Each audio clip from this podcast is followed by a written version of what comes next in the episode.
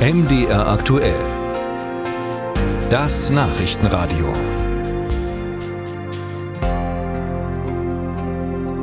Wildes Fluchen, unkontrolliertes Schimpfen von einem Moment zum anderen. Das passiert, wenn Menschen unter dem Tourette-Syndrom leiden. Dazu kommen Stereotype, unwillkürliche Bewegungen, sogenannte Ticks. Tourette, diese Krankheit scheint plötzlich unter Jugendlichen weiter verbreitet zu sein. Erste Beobachtungen gab es in den USA und jetzt tauchen diese Krankheitssymptome auch in Deutschland unter Jugendlichen vermehrt auf.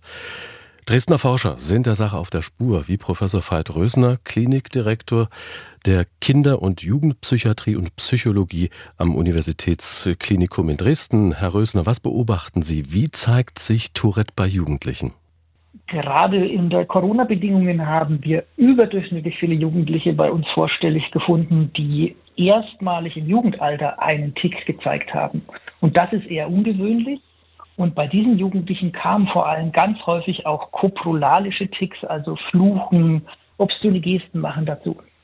Wie ungewöhnlich ist es denn, dass Tourette plötzlich bei Jugendlichen auftritt? Wann tritt es denn normalerweise auf? Das ist natürlich immer ganz schwierig, wirklich genau zu sagen, da erste Ticks oft auch unbemerkt bleiben, wie häufigeres Augenblinzeln. Aber man sagt so im frühen Grundschulalter, sechstes, siebtes Lebensjahr ist der Häufigkeitsgipfel. Jetzt also plötzlich bei Jugendlichen. Sind denn da Mädchen und Jungen gleichermaßen betroffen?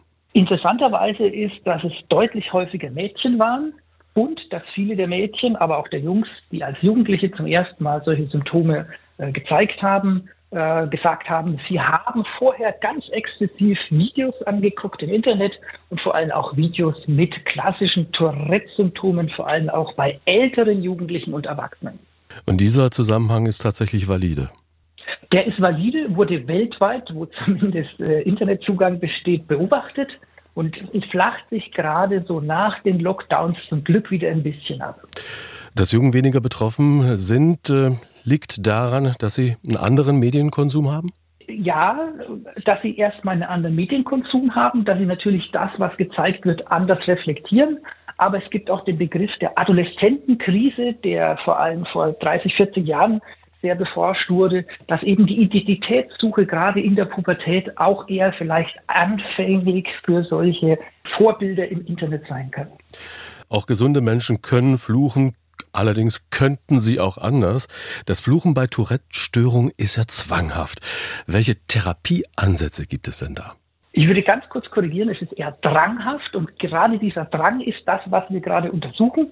Und die Idee hinter diesen Therapieformen ist, dass man den Drang wahrnimmt, dass man aber dann auch lernt, ihn auszuhalten und eben nicht den Fluch oder die Bewegung danach macht. Wie sieht es denn mit den Therapieplätzen aus für diese Tourette-Symptomatik? Reichen die aus? Also prinzipiell haben wir hier in Dresden leider für Kinder und Jugendliche die einzige Station überhaupt in ganz Deutschland, um so etwas zu behandeln, wenn es eben etwas chronischer ist und nicht nach Standard A gut behandelbar.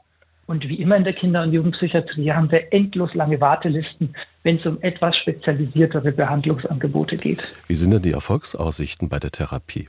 Also bei Tourette-Syndrom wurde ja auch viel über Alternativen geforscht. Zum Beispiel ist da immer auch das Thema Cannabis äh, sehr stark äh, diskutiert worden. Wir haben durch unser stationäres Angebot, das wie gesagt das einzige in Deutschland ist, sehr, sehr gute Erfolgsaussichten. Aber es muss eben die Expertise da sein, es müssen die Rahmenbedingungen da sein. Und das ist natürlich äh, schade, dass es bisher nur in Dresden verfügbar ist.